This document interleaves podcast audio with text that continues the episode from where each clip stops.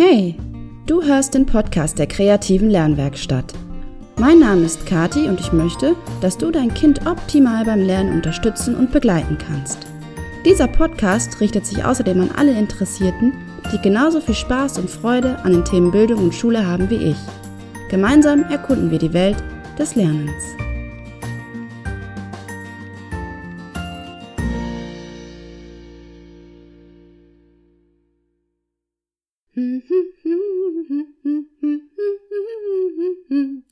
Hallo, hallo. Du hörst den Podcast Werde zum Lerncoach für dein Kind der kreativen Lernwerkstatt. Und dies ist Folge 52. Oh, du schöne Weihnachtszeit. Und Nanu, heute ist Mittwoch, der 22.12. Ja, richtig gehört, Mittwoch. Ausnahmsweise, eben wegen der Feiertage, ein bisschen früher als gewohnt die Podcast-Folge heute. Aber vielleicht hörst du dir diese Folge ja trotzdem an Heiligabend an, am Freitag oder später. Ich hoffe jedenfalls, dir geht es gut und du hast eine großartige und besinnliche Zeit.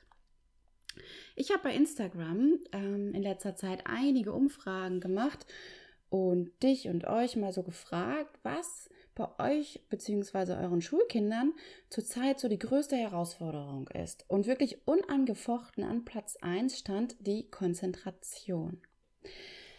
Ja, die Konzentration ist ein Riesenthema für ganz, ganz viele Kinder und auch Erwachsene. Und wir sind uns wohl alle einig, wenn ich sage, dass die Fähigkeit, sich zu konzentrieren, eine sehr wichtige Sache für die Schule und auch für das ganze Leben eben ist. Ne? Wenn man auch so an die Berufsschule denkt oder an die Uni, wenn man dahin geht. Ja, ähm, es ist super schön, wenn man damit keine Probleme hat. Und ich kann wirklich jeden Einzelnen nur dazu beglückwünschen, wenn das bei euch so easy peasy alles läuft. Also sollte das bei dir oder deinem Kind so sein, dann wirklich, ich freue mich da wirklich tausendfach für dich. Warum? Warum freue ich mich so sehr? Weil ich wirklich aus eigener Erfahrung und zu 100% nachvollziehen kann, wie es ist, wenn man sich eben nicht so gut konzentrieren kann. Äh, eigentlich muss es heißen, wie es ist, wenn man seine Aufmerksamkeit nicht mehr so gezielt lenken kann. Das ist wirklich furchtbar. Weil ganz ehrlich, ähm, ich weiß, dass ich mich an der einen oder anderen Stelle besser konzentrieren sollte. Das wissen alle, die damit Schwierigkeiten haben. Ich weiß, wie es sich anfühlt, wenn man lieber das Eichhörnchen im Baum beobachtet, statt die Fragen des Prüfers zu beantworten. Das ist echt der Worst Case, oder? Und wirklich, das war bei mir so. Das ist eine reale Geschichte eben aus meinem Leben. Das war, ich saß in der Prüfung und da war dieses Eichhörnchen im Baum. Und ich habe mich gefragt, hey Eichhörnchen, wo willst du hin? Was sammelst du? Wo ist wohl dein Nest? Ja, und ich weiß auch, wie es sich anfühlt, wenn man in langweiligen Gesprächen gefangen ist und wirklich alles hört, nur nicht mehr die Worte des Gesprächspartners, auch wenn die gerade wichtig sind. Und ich weiß auch, wie es sich anfühlt, wenn man alles sieht und aufnimmt, aber nicht das, was wirklich wichtig ist.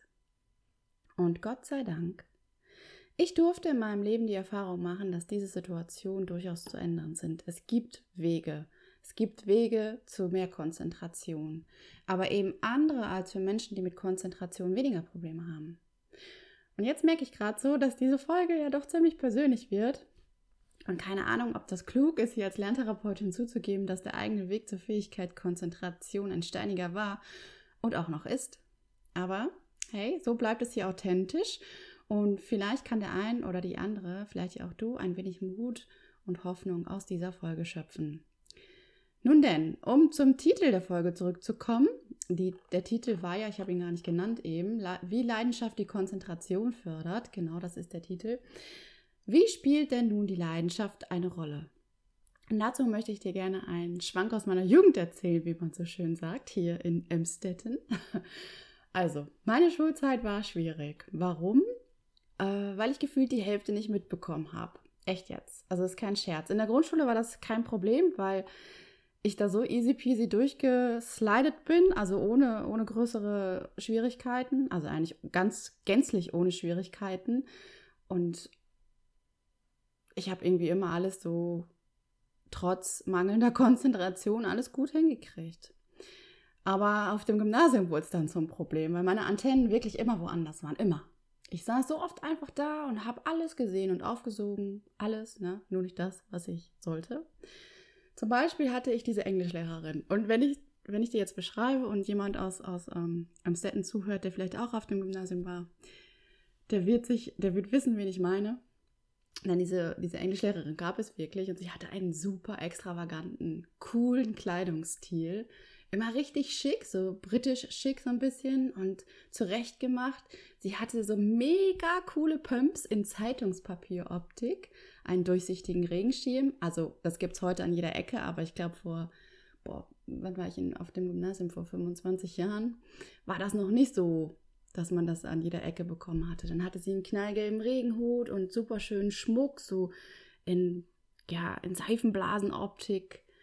Und jeden Tag habe ich mich darauf gefreut, wieder ihre neuesten Kreationen, Accessoires an ihr zu entdecken. Und ich habe alles gesehen, wirklich alles, alles. Aber was habe ich nicht mitbekommen? Du kannst es dir vielleicht schon denken. Genau die Inhalte der Englischstunde. Völlig fehlgeleitete Aufmerksamkeit, sag ich dir. Und das fiel auch erstmal gar nicht auf, weil mein Blick war ja immer bei ihr, bei der Lehrerin. Ne? Ich hatte sie ja irgendwie immer ganz gut im Blick. Ja, aber so richtig aufmerksam, was den Englischunterricht anging, war ich eben nicht. Und ich wusste mir auch leider nicht zu helfen. Ich wusste mir einfach nicht zu helfen. Ich wusste nicht, was ich dagegen tun soll. Das ging dann wirklich ziemlich lange so. Und vielleicht kannst du dir vorstellen, was das ähm, mit, erstmal mit meinen Noten gemacht hat. Also die sind natürlich ähm, immer schlechter geworden, weil ich eben die Inhalte nicht mitbekommen habe und dementsprechend die Arbeiten schlecht waren. Und auch mein Selbstwertgefühl, äh, ja, ging so ein bisschen in den Keller. Schließlich blieb dann die Unaufmerksamkeit dann irgendwann doch nicht entdeckt wegen der schlechten Leistung. Und ich durfte mir dann doch den einen oder anderen Kommentar anhören. Und das Verhältnis zur Lehrerin wurde dann auch immer schlechter, weil wenn man ständig hört, jetzt bleib mal bei der Sache, konzentrier dich endlich, du musst aufpassen, so wird das nix. Ja, da ist irgendwann ähm, das Verhältnis vielleicht nicht mehr ganz so gut. Und ja, ja, ich muss aufpassen. Das wusste ich. Aber ich wusste verdammt noch einmal nicht wie. Bis ich ein paar Jahre später den absoluten Game Changer für mich entdeckt habe. Also das hat wirklich alles, alles verändert. Das ist ähm, ein bisschen zufällig passiert. Aber ich habe es eben geschafft, die Inhalte des Englischunterrichts mit meinen Interessen zu verknüpfen, mit meiner Leidenschaft. Was ich im Teenie-Alter, und jetzt wird es vielleicht ein bisschen peinlich, was ich im Teenie-Alter nämlich richtig, richtig cool fand, waren David Beckham und die Musik der Beatles. David Beckham sei mal dahingestellt, die Musik der Beatles finde ich immer noch super. Und je mehr ich mich damit beschäftigt habe, desto größer wurde auch mein Interesse an der englischen Sprache. Denn beides kommt ja, stammt ja aus England. Und ich wollte wissen, wie läuft die Grammatik. Ich möchte, wollte auch so toll sprechen können. Und der Englischunterricht konnte noch so trocken und langweilig sein. Ich war dabei. Ich fand's super. Ich hatte auch mal diese, diesen Drang, etwas zu lernen. Ich wollte Englisch lernen. Und ich konnte mich sogar für die Inhalte, keine Ahnung, wie hieß die, die Boston Tea Party, dafür konnte ich mich begeistern. Ich war Feuer und Flamme für jede Ortsbeschreibung Londons oder Liverpools, völlig egal. Richtig on fire war ich. Ich war richtig dabei. Ich bin mit auf den England-Austausch gefahren. Ich hatte Spaß daran, obwohl ich eigentlich ein Heimwegkind bin. Ich bin trotzdem gefahren. Ich bin gefahren. Ich habe mir eine DVD ähm, gekauft, der Beatles. Damals gab es die, ich glaube, es ist immer noch so, aber damals gab es die eben nur auf Englisch, im Originalton eben. Und ich habe mich da reingearbeitet. Ich wollte, ich wollte diese DVD gucken, ich wollte mehr erfahren. Das war der einzige Weg. Und ich habe dran gesessen, als gab es keinen Morgen mehr. Ich war so hoch konzentriert in allen Bereichen, die Englisch auch nur irgendwie berührt haben. Und Englisch, also das Schulfach, entwickelte sich in dieser Phase meiner Schulzeit zu meinem absoluten Lieblingsfach und auch stärksten Fach. Und wenn wir es eben schaffen, auch unliebsame Aufgaben irgendwie mit unseren Interessen, Stärken oder unserer Leidenschaft zu verknüpfen, dann gibt es auch kein Problem mehr oder zumindest deutlich weniger Schwierigkeiten mit der Konzentration, weil man sich eben intrinsisch von sich aus motivieren kann. Sollte sich dann doch einmal die ein oder andere unkonzentrierte Phase einschleichen, dann wahrscheinlich, weil wir schon viel zu lange an dem Projekt sitzen und einfach wirklich eine Pause brauchen. Ne? Jeder Mensch braucht Pausen, das ist einfach so. Und es ist auch wichtig, dass man die einhält. Aber wenn wir wirklich für etwas brennen, dann können wir Berge versetzen. Und wie kommen wir dahin? Naja, also zunächst einmal ist es, glaube ich, sehr hilfreich, wenn wir ganz ehrlich zu uns sind und auf unsere innere Stimme hören, auf unser Herz und wirklich in uns reinfühlen. Nichts anderes habe ich ja auch gemacht. Denn die Beatles und David Beckham, das waren ja wirklich Sachen, die von, von mir kamen. Das hat mich einfach interessiert. Das wollte ich. Ja, was will ich eigentlich? Wofür brenne ich? Was ist meine Leidenschaft? Was macht mir wirklich Spaß? Was sind meine Stärken? Was kann ich gut? Und sinnvoll ist es natürlich auch, sich irgendwie äh, gewisse Ziele zu setzen, die dann mit den eigenen Interessen oder der eigenen Leidenschaft in Verbindung stehen. Worauf arbeite ich eigentlich hin? Ja, möchte ich zum Beispiel so gut Englisch sprechen, dass ich es mal irgendwann studieren kann oder so? Und irgendwann entwickelt man ja auch einfach Träume. Was möchte ich nächste Woche erreichen? Was in drei Monaten? Im ganzen Jahr? Habe ich einen Traum? Keine Frage. Ein Kind stellt sich diese Fragen nicht. Das ist nicht so. Aber wir als Eltern, du als Mama, du als Papa, du kennst dein Kind ganz gut und es, du kannst es ermutigen und bestärken und unterstützen, sich mal so ein bisschen auf den Weg zu machen. Was machst du eigentlich gerne? Wozu hast du jetzt wirklich Lust? Was interessiert dich? Und auch wenn die Antworten erstmal vage sind, bleib so ein bisschen dran. Denn sowas entwickelt sich auch einfach. Ja, und dieses Erlebnis mit dem Schulfach Englisch war und ist mir Beweis genug, dass ich mich grundsätzlich eben gut konzentrieren kann und dass ich, wenn es mir gelingt, mein Interesse irgendwie zu wecken, meine Leidenschaft zu bedienen, dass ich dann zu enorm leistungsfähig bin. Und das ist im Übrigen auch das, was Eltern mir immer wieder berichten, dass ihre Kinder, die eben eher zu Konzentrationsproblemen neigen, wenn sie wirklich einmal Blut geleckt haben, wenn sie mal richtig Bock haben auf eine Sache, zu großartigem imstande sind und sich sehr, sehr gut konzentrieren können. Häufig wird dann gesagt, ja, also wenn der, wenn der, ähm, wenn der Tim mit seinen, mit seinen Sachen irgendwie spielt, die ihn total interessieren, der könnte neben ihm eine Bombe einschlagen. Der würde es nicht merken. So hoch konzentriert ist er. Und da müssen wir eben hin. Und klar, es gibt in der Schule und es gibt im Leben immer Situationen, die schwierig sind, die viel Konzentration abverlangen und die man eigentlich in dem Moment gar nicht aufbringen möchte. Aber ein Kind, das sich nicht gut konzentrieren kann und dem immer gesagt wird, du, du musst dich mehr konzentrieren, das geht ja erstmal davon aus, dass es das, diese Fähigkeit überhaupt nicht besitzt. Und wenn wir ihm zeigen, eben über seine Leidenschaft, über seine Interessen, dass er sich sehr gut konzentrieren kann, dann ist ja erstmal die Bereitschaft, sich überhaupt auch auf schulische Dinge so einzulassen, gegeben. Das müssen wir dringend machen.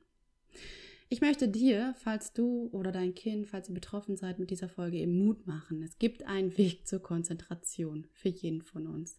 Für den einen oder anderen ist es vielleicht ein bisschen steiniger, aber es gibt ihn. Und für den Beginn ist es übrigens sehr hilfreich, wenn man sich so seine Ablenker mal bewusst macht. Die Ablenker. Meine Ablenker sind zum Beispiel definitiv Fenster, an denen Menschen vorbeilaufen. Da bin ich weg. Ja. Und alles, was an ungewohnten Geräuschen hinzukommen kann, das stört meine Aufmerksamkeit, meine Konzentration auch total. Ja, ungewöhnliche Kleidungsstile auch, wie du gehört hast. Und mein absoluter Top-Ablenker sind neue Einrichtungsgegenstände und Deko.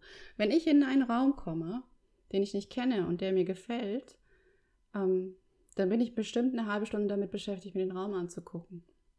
Da ist meine Konzentration da. Und mir fällt es schwer, sehr schwer, dann äh, meine Konzentration auf etwas anderes zu lenken. Also am besten ist für mich eben, dass ich ähm, irgendwie in sehr gut bekannten Räumen lerne oder mich konzentriere. Und auf keinen Fall zum Beispiel in der Unibibliothek, weil was hat man da? Unbekannte Geräusche, komische Einrichtungskickstände und häufig auch Leute mit einem extravaganten Kleidungsstil. Ja, und jetzt kannst du ja vielleicht mal überlegen, was die Ablenker deines Kindes sind. Und dazu kannst du dir gerne mein brandneues Freebie herunterladen in zehn Schritten zu mehr Konzentration für dein Kind. Und hier findest du praxisnah und alltagstaugliche Tipps im letzten und im letzten Schritt eine kleine Konzentrationsübung, die wirklich mega, mega viel Spaß macht und außerdem auch noch eine Checkliste, sodass du easy alles abhaken kannst, was du schon erledigt hast.